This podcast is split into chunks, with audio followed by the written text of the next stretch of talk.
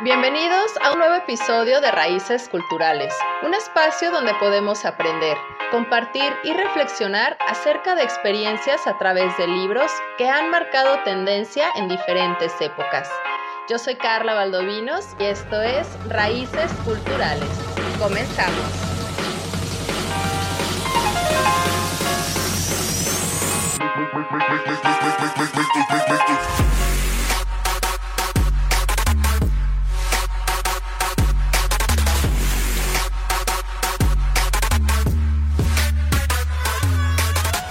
Estimados bibliófilos, buen día y bienvenidos a Cabina Digital.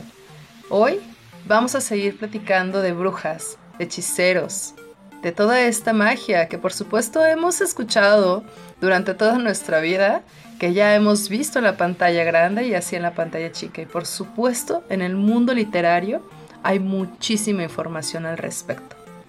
Y vamos a dar inicio con un caso que ya se conoce y que es de los más famosos, que va ligado hacia la intolerancia y el puritanismo.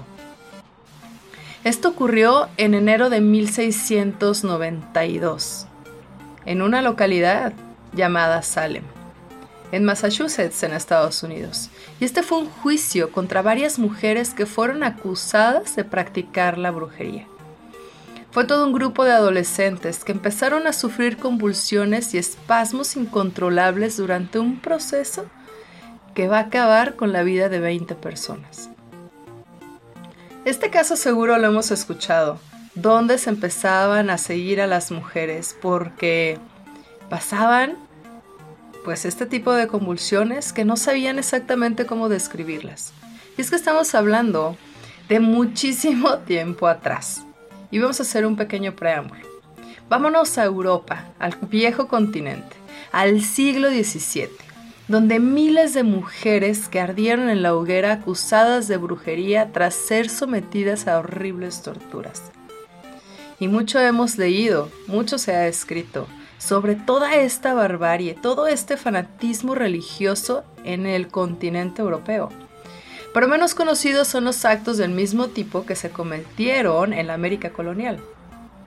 Por supuesto que para el año de 1620 esos primeros colonos procedentes de Inglaterra y los Países Bajos llegan a las tierras de Nueva Inglaterra, a los cuales se les dio el nombre de los padres peregrinos, fundadores de las primeras colonias de Estados Unidos como Connecticut, Boston e incluso Springfield y en aquellas tierras donde vivían los indios moicanos, como los uh, o Massachusetts, se produjeron cerca de una veintena de casos de brujería.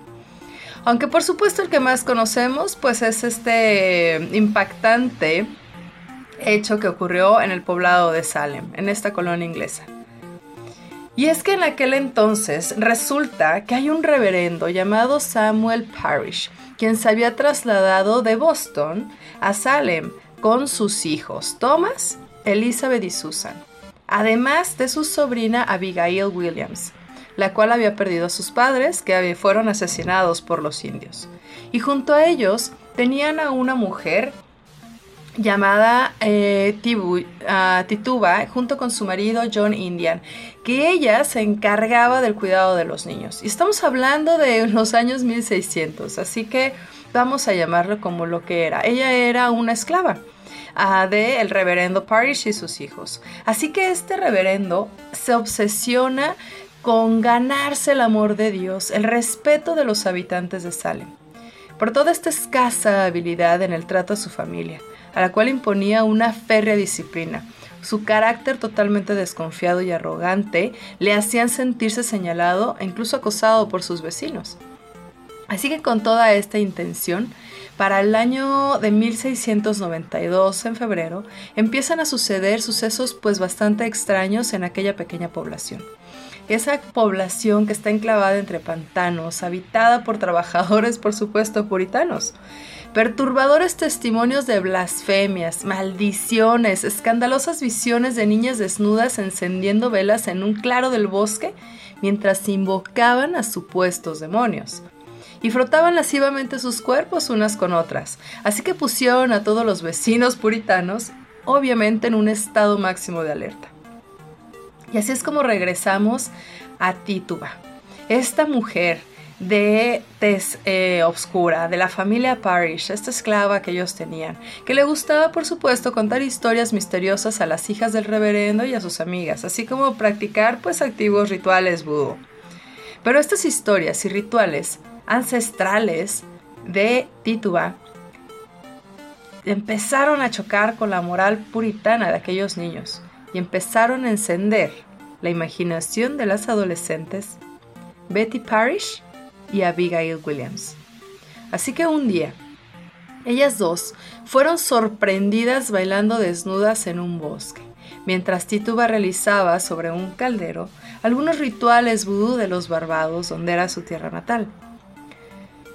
Y según se cuentan las crónicas de la época, estas dos niñas empezaron a sufrir convulsiones en público, a pronunciar palabras y frases que no tenían ningún tipo de sentido.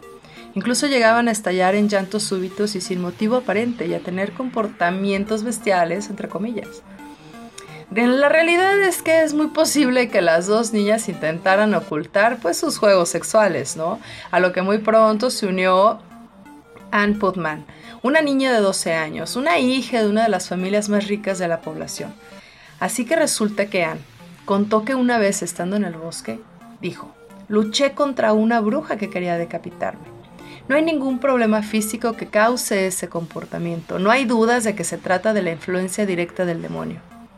Estas palabras fueron diagnosticadas por William Griggs, el médico de Salem, a estas niñas que estaban siendo afectadas por todas estas extrañas dolencias. Así que toda la población de Salem, incluido el mismísimo reverendo Parrish, creía en las brujas y que éstas eran las causantes de ese extraño comportamiento que estaba ocasionando en las adolescentes. Así que para evitar la horca, las niñas resultan, por supuesto, acusar a Tituba de iniciarlas en ritos satánicos.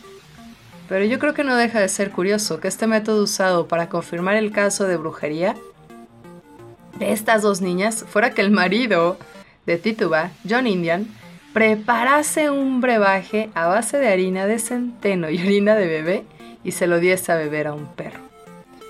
Y si el pobre animal desarrollaba los mismos síntomas que las presuntas embrujadas, entonces el diagnóstico quedaría confirmado. Y así fue. Así que entonces se inicia el juicio a cargo de los magistrados Jonathan Corwin y John Hatron, quienes debían dictaminar el origen de las posesiones diabólicas. Y con una sala llena de público, se dio inicio a la sesión en la que los dos magistrados presionaron a la hija de Parrish y a su sobrina para que señalaran los culpables. Esa situación dio lugar a una serie de acusaciones infundadas en las que cada uno acusaba al más indefenso o a quien tenía más antipatía. La primera acusada, por supuesto, fue Tituba, que para salvarse de esas crueles torturas a las que iba a ser sometida, confesó públicamente. He visto al diablo en el bosque. A veces toma la forma de un hombre muy alto de pelo negro, o de perro negro, o de cerdo. Y he visto a un pájaro amarillo besar el dedo de otra bruja. Y Betty, Abigail, Ann Putman, Sarah Osborne, Sarah Good están al servicio de Satanás. Y he visto el nombre de otros vecinos en el libro del mal. Así declara, o aclaró la mismísima esclava, Tituba el libro al cual aludía y en el que figuraban todos los nombres de las brujas que había en Salem. Se lo había entregado un hombre misterioso. Y tras declararse culpable, ella fue condenada a prisión y estuvo un año recluida. Y tenemos también a Sarah Osborne, mencionada, una anciana, y Sarah Good, una indigente, que también habían sido acusadas, que fueron llevadas a la horca al no confesar su culpabilidad. Posteriormente otra mujer, Martha Corey, siguió la misma suerte y fue acusada sin fundamento, tal vez a causa de envidias o algunas rencillas entre los mismos aldeanos puritanos y su esposo. Giles Corey, pues también murió en prisión mientras era torturado. Y así es como llega el reverendo George Burroughs, quien fue acusado a sí mismo por la familia Putnam, porque según relató Anne Putnam, y pongo citado, Su espíritu aparece en mis sueños y me dice que es el líder de los, de los adoradores de Satanás, que mató a sus dos primeras esposas y que embrujó a los soldados que combatían a los indios en las fronteras de Maine. Y otra aldeana, Susana Martin, acusada por un vecino porque creía que había embrujado a sus bueyes. Y John Alden, otro de los habitantes de Salem, fue acusado de ser el hombre que supuestamente había entregado el libro con los nombres de las brujas a Tituba. Así que para el 2 de junio de ese mismo año, 1692, el juez William Stoughton envió a la horca a Bridget Bishop, una mujer que 12 años antes había sido declarada inocente del cargo de brujería y cuyo único pecado había sido tener un carácter extrovertido y haberse casado tres veces. Y otra mujer, Rebecca Norse, también acusada. El juez que la conocía bien la declaró inocente, lo que provocó tal oleada de vandalismo y salvajismo entre la población que el asustado magistrado tuvo que cambiar de opinión y ordenar que la llevaran a la horca de inmediato.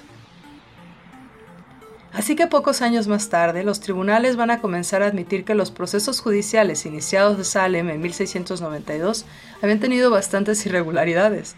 Y finalmente, para 1703, el Tribunal de Massachusetts rechazó casi todas las pruebas presentadas durante los juicios.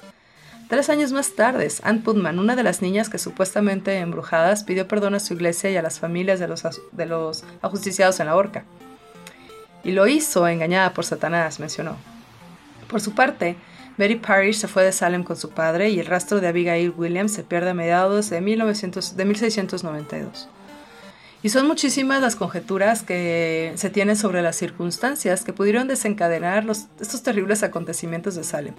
Algunos autores han citado la epilepsia, como estos ataques y las convulsiones de las niñas. Otros han encontrado un origen tóxico en estas manifestaciones colectivas. Y para algunos historiadores, la fuente de todos estos síntomas estaría en una intoxicación por cornezuelo del centeno.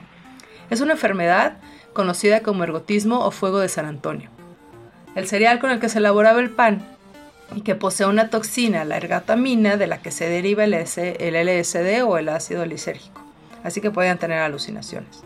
Pero para la mayoría de los, de los estudiosos, la causa más probable de tan terribles acontecimientos es la histeria colectiva, como resultado de un asfixiante clima de puritanismo y de educación represiva que imperaba en aquellos tiempos.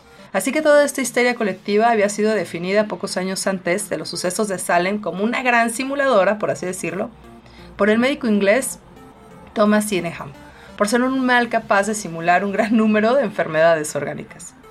Y así es como realmente ocurrió o como se dice que ocurrió en Salem. Porque siempre hemos visto que cuando una mujer comienza a pensar o empieza a tener cierto tipo de cosas o de pensamientos que van un poco fuera de lo estándar, siempre es acusada por algo. Y no solamente las mujeres, sino todas las personas que empiezan a estar fuera de esta zona de confort, fuera del conocimiento, que empezamos a indagar más. Esto es solamente un pequeño paso. Porque ¿cuántos no han sido acusados de locos? incluso hasta las grandes mentes. Pero regresamos a Raíces Culturales para seguir platicando de todas estas historias.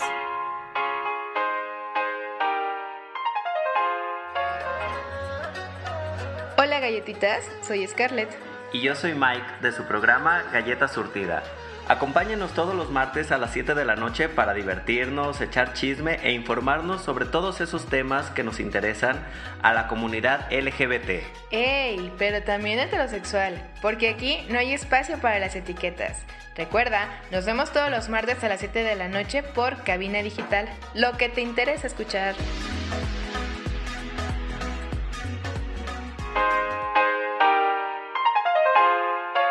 Ya estamos de regreso. Estamos platicando, bueno, platicamos anteriormente sobre las brujas de Salem. Pero ¿qué es una bruja? Porque todos pensamos en bruja y automáticamente escoba, sombrero, ropa negra, gato negro, una ave negra, todo negro. Que estas mujeres con capacidad de volar, que están por supuesto eh, en un mismo aquelarre, ¿no? Este lugar de brujas, que fueron casadas, que tienen este poder de la clarividencia y pues muchísimas cosas más que hemos visto ya a través de libros, películas, novelas, cuentos y muchísimo más.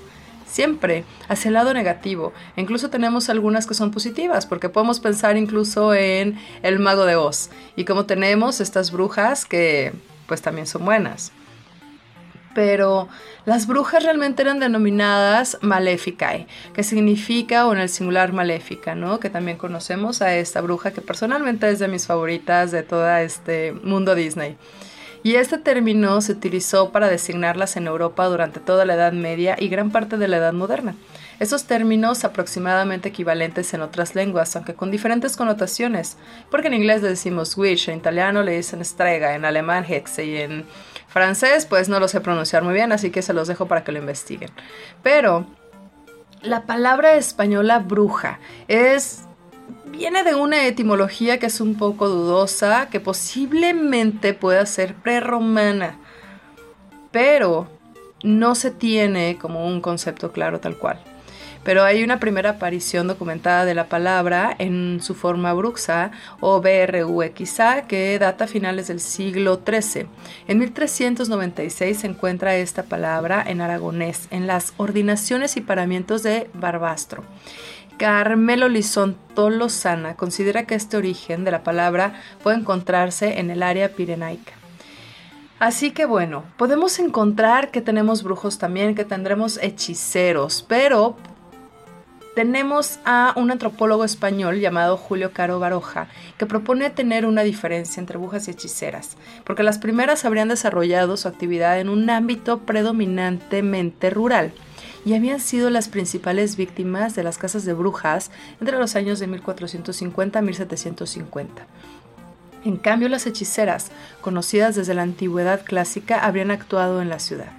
Como ejemplo de las primeras, Caro Baroja pone a la Sorgina de la brujería vasca y de las segundas al personaje de la Celestina de Fernando de Rojas.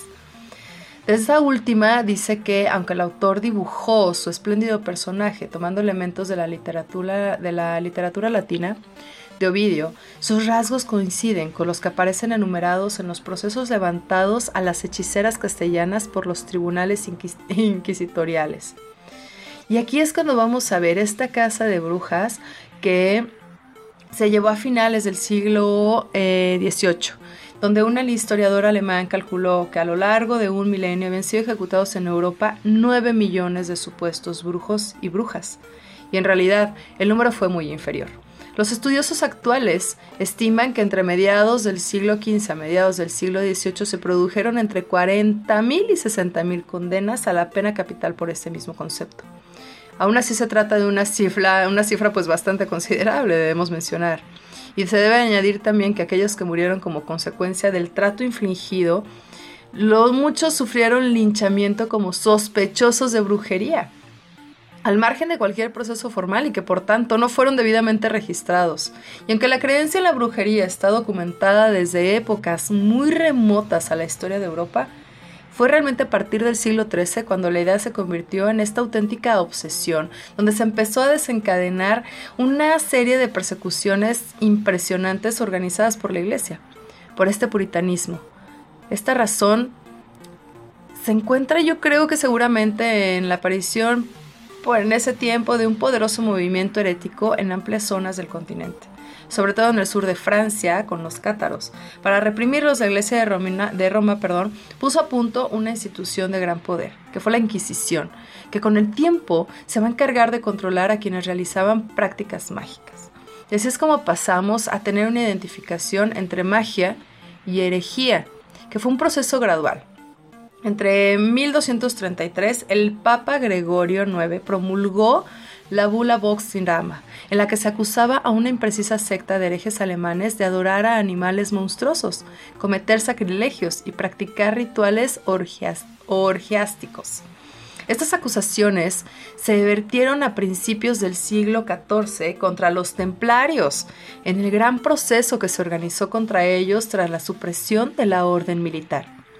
Y para 1326, ya estamos hablando unos 100 añitos después, la bula Superilius Specula de Juan 22 equiparó definitivamente las prácticas o estas creencias mágicas con la herejía, permitiendo que se aplicasen también a estas últimas los procedimientos inquisitoriales normales. Y para ya 1484 llegamos al Papa Inocencio VIII, en la bula Sumis Desinferates Affectivus, que formuló una condena radical de todos aquellos que cometieran actos diabólicos y ofenderan así la fe cristiana. Y cito, muchas personas de ambos sexos se han abandonado a demonios incubos y súcubos, y por sus encantamientos, conjuros y otras abominaciones han matado niños aún en el vientre de la madre, han destruido el ganado y las cosechas, atormentan a hombres y mujeres y les impiden concebir y sobre todo, reniegan blasfemamente de la fe que es la suya por el sacramento del bautismo, y a instigación del enemigo de la humanidad no dudan en cometer y perpetrar las peores abominaciones y excesos más vergonzosos para peligro mortal de sus almas. aquí la lucha contra toda la energía realmente sirvió de pretexto para los episodios de Casa de Brujas que surgieron con pues pues bastante frecuentes, ¿no? Y creciendo, acá creciendo a partir del siglo XV. Esto ocurre iniciando en Suiza, eh, Franco Provenzal, así como en el norte de Francia, para 1459 en la ciudad de Arras. Entonces, bajo soberanía de los duques de Borgoña, la condena de un ermitaño por magia demoníaca provocó una serie de confesiones en cadena, como lo que comentábamos anteriormente en las de Salem. Entonces, Toda esta serie de confesiones, ayudadas obviamente por la tortura, terminaron con 29 acusaciones y 12 ejecuciones. Este episodio fue conocido como Bauderie de Arras, en referente a los baudios o los valdenses. Esta corriente herética, surgida en los siglos XII y, XIV, perdón, el eco del asunto provocó la intervención del duque Felipe el Bueno, que logró frenar lo que ya parecía una psicosis colectiva, que fue como que cerramos el bloque anterior, toda esta histeria colectiva. Estos condenados fueron rehabilitados muchos años más tarde, para 1491. Pero el periodo más intenso de caza de brujas se sitúa, en cualquier caso, en la segunda mitad del siglo XVI, que se prolongó hasta 1660 y no es casualidad que en esta fase se corresponde en parte con la llamada pequeña era glacial. Este, este empeoramiento climático que trajo malas cosechas y carestías, un fenómeno que afectó pues a muchas áreas de Europa en diferentes momentos entre 1580 y 1630 y la posterior mejoría económica se correspondió igualmente con una disminución generalizada de los procesos aunque en algunas zonas fue a finales del siglo XVII cuando se produjeron los peores casos de caza de brujas. Pero esta caza de brujas no tuvo el mismo alcance ni la misma intensidad en toda Europa. Sin lugar a dudas, el territorio en el que se desarrollaron las persecuciones más virulentas y numerosas fue Alemania.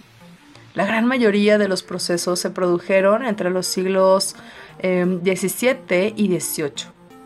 La cifra total de víctimas oscila entre 22.000 y 25.000, aunque hay autores que llegan a decir que fueron hasta 30.000, lo que representa la mitad del total europeo. En las primeras décadas del siglo XVII estalló una auténtica psicosis colectiva en el sureste del país, en torno a muchísimas ciudades como Bamberg, Maguncha, Würzburg, donde se desarrollaron procesos masivos en los que condenados y ejecutados se contaban por centenares. Y una causa de ello fue la fragmentación política del Sacro Imperio Romano Germánico. Al no haber un poder central fuerte, pues cada ciudad se enfrentaba al problema con cierto grado de autonomía, lo que esto llegaba a propiciar abusos y actuaciones discrecionales. La coexistencia de grupos de católicos y reformados, como ocurría ya en el sureste de Alemania, creaba muchísimas tensiones que desembocaban con frecuencia en acusaciones recíprocas de brujería. Todos estos procesos en las ciudades alemanas alcanzaron, pero cotas inusitadas de dramatismo. Testimonios de los procesos de Würzburg explican a una carta aún conocida en 1629. Hay niños de 3 y 4 años, hasta 300, de los que se dice que han tenido tratos con el diablo He visto cómo ejecutaban a chicos de 7 años, estudiantes prometedores de 10, 12, 14 y 15 años. También había nobles. Sin embargo, el mismo testimonio estaba convencido de la realidad de las acusaciones. No hay duda de que el diablo en persona, con 8.000 de sus seguidores, mantuvo una reunión y celebró misa ante todos ellos, administrando a sus oyentes cortezas y montaduras de nabos en lugar de la sagrada hostia. Se pronunciaron blasfemias tan horribles que tiemblo de escribirlas. Wow. Pero regresamos, porque aquí se empieza a combatir al diablo y a sus acólitos. Quédense estos raíces culturales.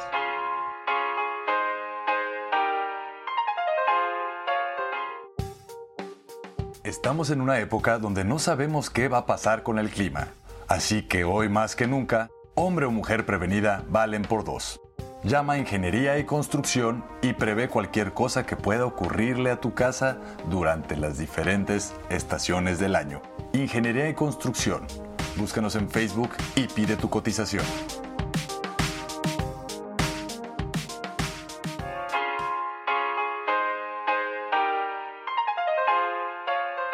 Ya estamos de regreso en Raíces Culturales y hemos platicado sobre las brujas, sobre esta cacería que se ha tenido.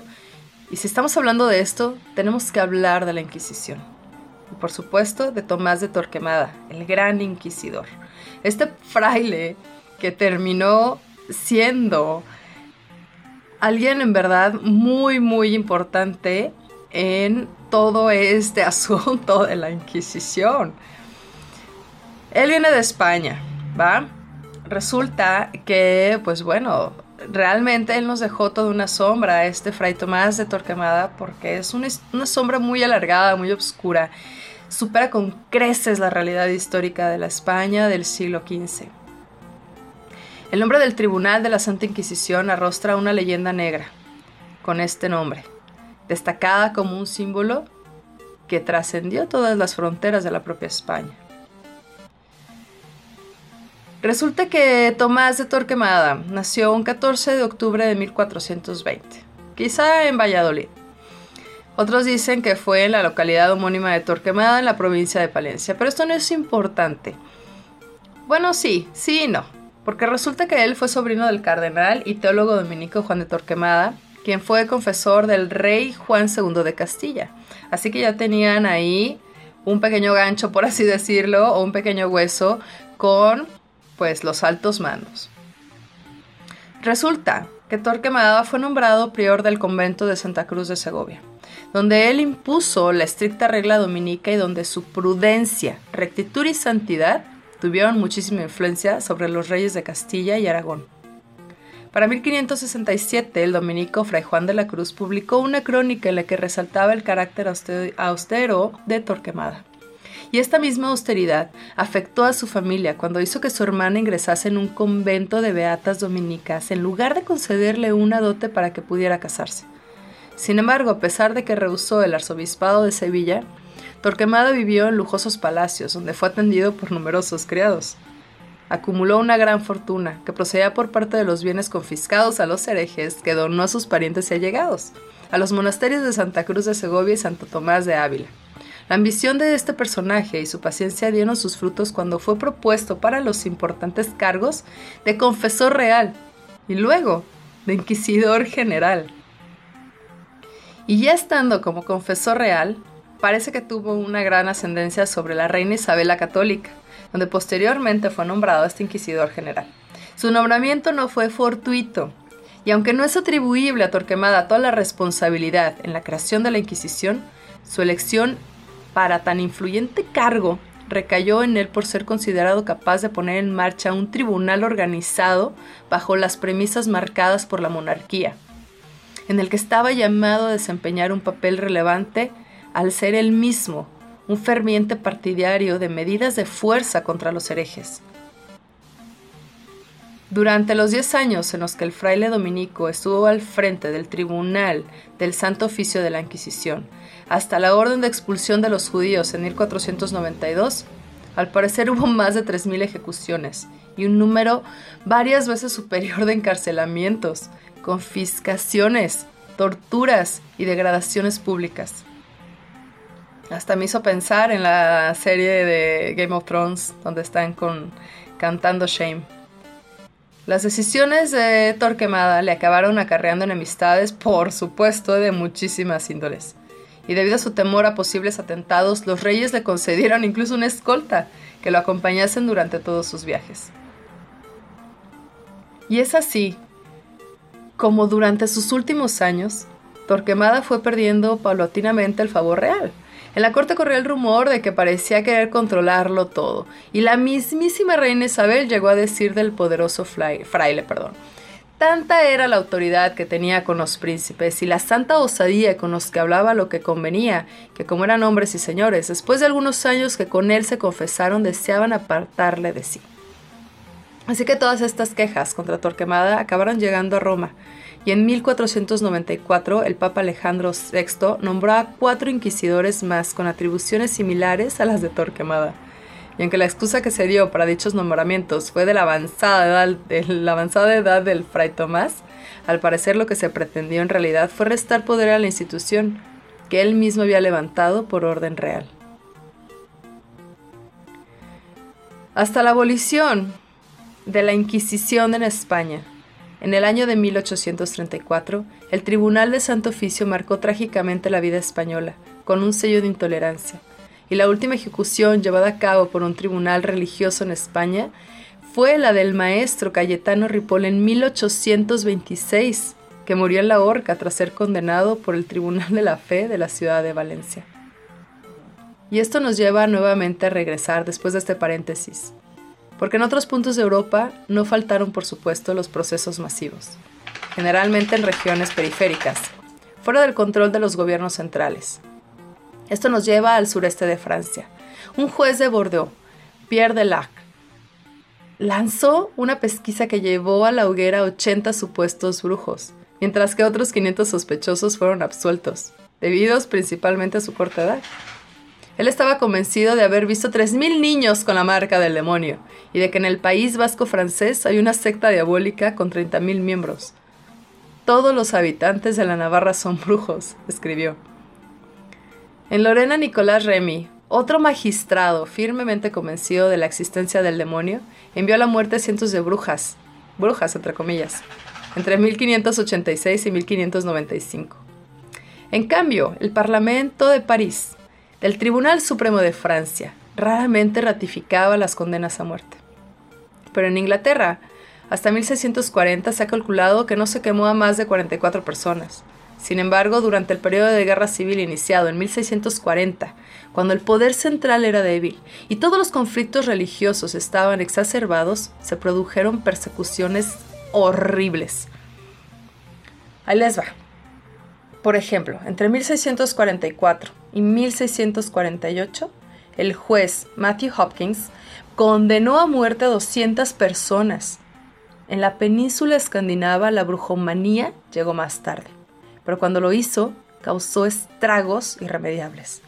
En 1668, un juicio que llevó a la hoguera a 30 personas, acusadas de secuestrar niños y de tener tratos con el diablo, dio lugar a una casa de brujas generalizada por todo el país. 300 personas fueron ejecutadas, casi todas mujeres. Y cabe señalar que solo una fue quemada viva, pues la costumbre era decapitarlas antes. Gracias, ¿no? Para 1675, en tres pequeñas aldeas del centro de Suecia que sumaban 670 habitantes mayores de 15 años, fueron ejecutadas 71 personas. 65 de ellas fueron mujeres, dos hombres y cuatro chicos. La base principal de la acusación fueron las confesiones, entre comillas, de niños que contaban historias fantásticas sobre cómo las brujas los habían llevado a Blocuya, la residencia del diablo en la mitología nórdica. ¡Wow!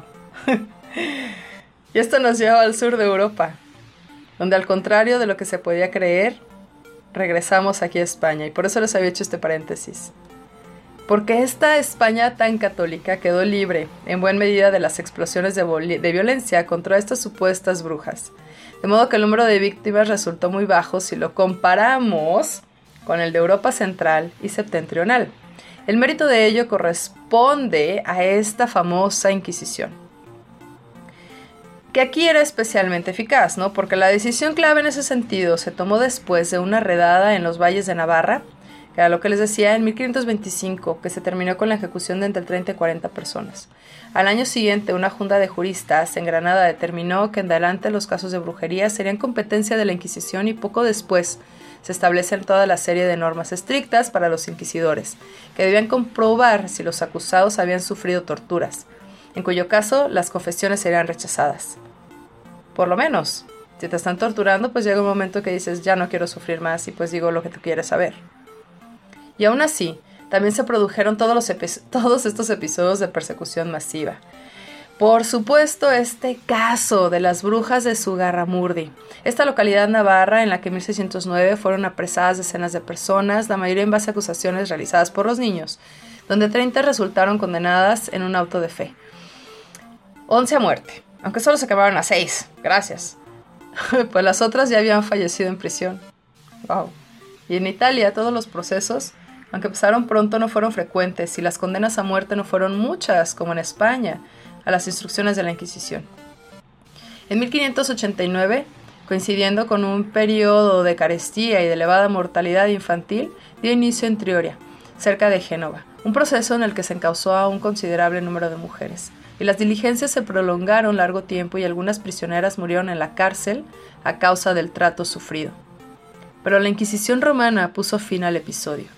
En las áreas alpinas de Italia también hubo oleadas de persecución especialmente en la década de 1630, propiciadas por la situación de tensión confesional entre los católicos y protestantes, así como las condiciones de, pobreza que había en la zona, agravadas por la peste de 1630, que mató a la mitad de la población.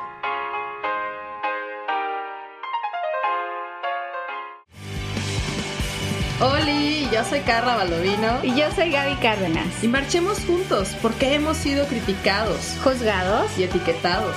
Y es momento de decirlo sin miedo al qué dirán. Siempre con la mente fría, el corazón en la mano y la verdad en la boca. Recuerda, todos los miércoles a las 8 de la noche, Labios sin censura. Y los lunes de repe a las 7 por cabinadigital.com. Lo, que, te, interesa escuchar.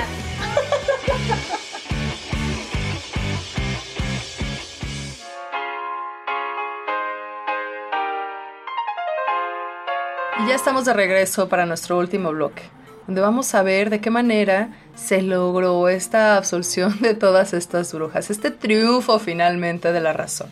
Pues al tiempo que reciaba toda esta casa de brujas en numerosas regiones de Europa, en Estados Unidos, en todos lados, surgieron voces críticas que ponían en cuestión la realidad de las acusaciones sobre estas supuestas posesiones diabólicas.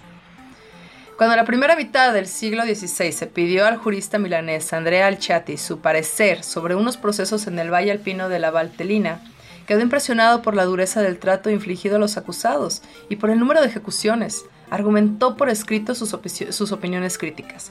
Y más tarde, el médico Braban, Brabanzón, Johann Bier, afirmaba en dos tratados que el demonio ejerce su poder confundiendo las mentes de las personas o de las presuntas brujas pero también induciendo a la sociedad mucha credulidad hacia el fenómeno.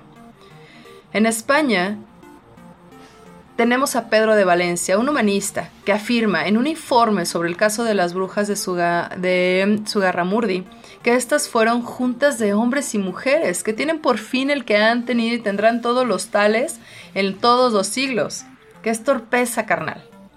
Siguiendo estos vicios y guiados por todos estos espíritus, se van los brujos y brujas por sus pies a las juntas y procuran meter en el juego niños y niñas, como más fáciles de cazar. Según Valencia, no había que dar crédito a las confesiones de los acusados, pues estos dicen de propósito disparates increíbles para encubrir la verdad y porque los dejen en paz. El, el jesuita alemán Frederick Bonsby, por su parte, quien había sido testigo de muchísimos procesos por brujería, en 1631 publicó un libro en el que denunciaba que en estos procesos se consideraba culpable al imputado antes de que se presentasen pruebas válidas. Así que en el siglo XVIII todas estas críticas contra la creencia en las brujas se hicieron aún más insistentes. Como el noble veronés, Chipione Maffei, Negó en numerosos escritos la realidad de todas las creencias mágicas. Montesquieu y Voltaire fueron igualmente radicales en tachar de supersticiones tanto las creencias en las brujas como la de sus acusadores. Para ellos, la casa de brujas no había sido otra cosa que un gran fraude, facilitado por la ignorancia, facilitado por el oscurantismo, que solo el siglo de las luces era capaz de superar. Así que si quieres saber más, yo te quiero invitar también a que busques unos libros. Hay un libro que se llama La Casa de Brujas en la Europa Moderna. es de Brian P. que fue escrito en 1995. Este libro se me hace que puede ser una buena adquisición para que lo puedas leer y que te des cuenta de qué trata, porque a esta hace la alusión a toda la casa de, de las brujas, ¿no? De donde suele evocar crueles suplicios de los tribunales, de la Inquisición, propios del atraso y obscuridad que se atribuyen a toda esta Edad Media. Todos los juicios quedan desautorizados ante los rigurosos datos históricos o profecidos por este profesor. Y todos estos datos muestran que los tribunales que condenaron a las brujas no fueron religiosos, sino civiles, y que las penas de muerte no se dieron en la Edad Media, sino en la Edad Moderna. Y para ser exactos, como prueba, este autor, las fechas abarcan entre 1450 y 1750, con fases de especial virulencia. Y este aspecto de gran interés alude al contenido que se atribuye a las actividades de brujería y el papel de los brujos, o más bien, brujas en su mayoría. Y así es como distingue Levac la práctica de maleficios, de encantamientos o actos dañinos, dañinos perdón, contra personas o propiedades, de los llamados pactos con el demonio o con el diablo, que implican una relación o posesión diabólica. Ambos supuestos podían aparecer o bien por separado, como en los casos de magia o maleficio, o bien coincidiendo en la misma persona de la bruja, como era frecuente. Otra idea tópica que se desvanece se refiere a las regiones en las que la mayor violencia alcanzó esta casa de brujas. El profesor Levac acredita documentalmente que los países donde se producen las masacres fueron sobre todo del centro y norte de Europa, que ya mencionamos Francia, Suiza, Alemania, Polonia. Al contrario, y en los, países mediterráneos como Italia, España y Portugal, la caza, entre, entre comillas, fue más leve o casi inexistente, a juzgar por el escaso número de procesos y todavía menos de condenas registradas. Las conclusiones de todo esto al destruir estos tópicos frecuentes alejan de la Inquisición y de la Iglesia Católica responsabilidades de esta persecución que floreció sobre todo con las supersticiones, y no parte el autor de actitudes apologéticas, entre otras cosas porque Lavac no acaba de comprender el cristianismo, al que considera más una cultura social que una religión trascendente. En cualquier caso, su, su, desinterés personal avala todos unos juicios que están basados en el análisis documental de la realidad. Así que yo te invito a que lo busques y que tú leas un poco más esto. No te quedes solamente con lo que te digo, porque por supuesto que tenemos más libros. Hay otro que se llama El martillo de las brujas, de Maxtor. Y en este libro es probablemente el tratado más importante que se haya publicado en el contexto de la persecución de brujas y la histeria brujeril de todo este renacimiento. Es un exhaustivo libro sobre la casa de brujas, por supuesto, que después de ser publicado eh, tuvo docenas de nuevas ediciones, se difundió por Europa, tuvo un profundo impacto en los juicios contra las brujas en el continente por cerca de 200 años. Esta obra es notoria por su uso en el periodo de la histeria por esta casa de brujas, que alcanzó su máxima expresión en estos siglos del 16 al 17. Este es un compilado escrito por dos monjes inquisidores dominicos, Henry Kramer y Jacob Sprenger, quienes aseguraron en el libro que les habían sido otorgados poderes especiales para procesar brujas en Alemania por el Papa Inocencio, eh, VIII, por medio de un decreto papal del, 15, del 5 de diciembre de 1484. Pero este decreto había sido emitido antes de que el libro fuese escrito y antes de que sus planeados métodos fueran dados a conocer. Así que ellos dos, Kremer y Sprenger, presentan al, em, este libro a la Facultad de Teología de la Universidad de Colonia en el año de 1487, esperando que fuera aprobado. Sin embargo, el creo de la universidad lo condenó, declarándolo tanto ilegal como antiético. Así que Kramer, pues no obstante, inserta una falsa nota de apoyo de la universidad en posteriores ediciones impresas del libro, y la fecha de 1487 es generalmente aceptada como la fecha de publicación, aunque ediciones más tempranas de la obra pudieron haber sido producidas. La iglesia proscribió el libro poco después de la publicación y a pesar de eso la obra fue publicada 13 veces. Después de unos 50 años fue nuevamente publicada, entre 1574 y la edición de Lyon de 1669, un total de 16 veces. esta supuesta aparición que aparece al inicio del libro contribuyó incluso a la popularidad del mismo, dando la ilusión de que se le había otorgado un respaldo garantizado. Este libro está dividido en tres secciones, cada una de las cuales plantea preguntas específicas y se propone responderlas a través de argumentos contrarios. Hay poco material original en el libro, es más que nada esto una recopilación de creencias y prácticas preexistentes con abundantes partes tomadas de obras anteriores, tales como Directorium Inquisiturum de Nicolai Merck o eh, Formacarius de Johannes Nieder. La parte 1 busca probar que la brujería o hechicería existía. Detalla cómo el demonio y sus seguidores, brujas, hechiceros y todos ellos perpetran una pletora de males con el permiso de Dios Todopoderoso. Y la parte 2 describe las formas de brujería. Esta sección detalla cómo las brujas lanzan hechizos y cómo sus acciones pueden ser prevenidas o remediadas. Un fuerte énfasis se da al pacto con el diablo y la existencia de brujas es presentada como un hecho. Muchas de las informaciones del libro de hechizos, pactos, sacrificios y cópula con el diablo fueron obtenidos supuestamente de juicios, de estos juicios inquisitoriales llevados a cabo por estos dos seres. Y la parte 3 detalla los métodos para detectar, enjuiciar y sentenciar o destruir brujas. La tortura en la detección de brujas es vista como algo natural. Si el brujo o bruja no confesaba voluntariamente su culpa, la tortura era aplicada como un incentivo para hacerlo. Los jueces eran instruidos para engañar al acusado de ser necesario, prometiendo misericordia por la confesión.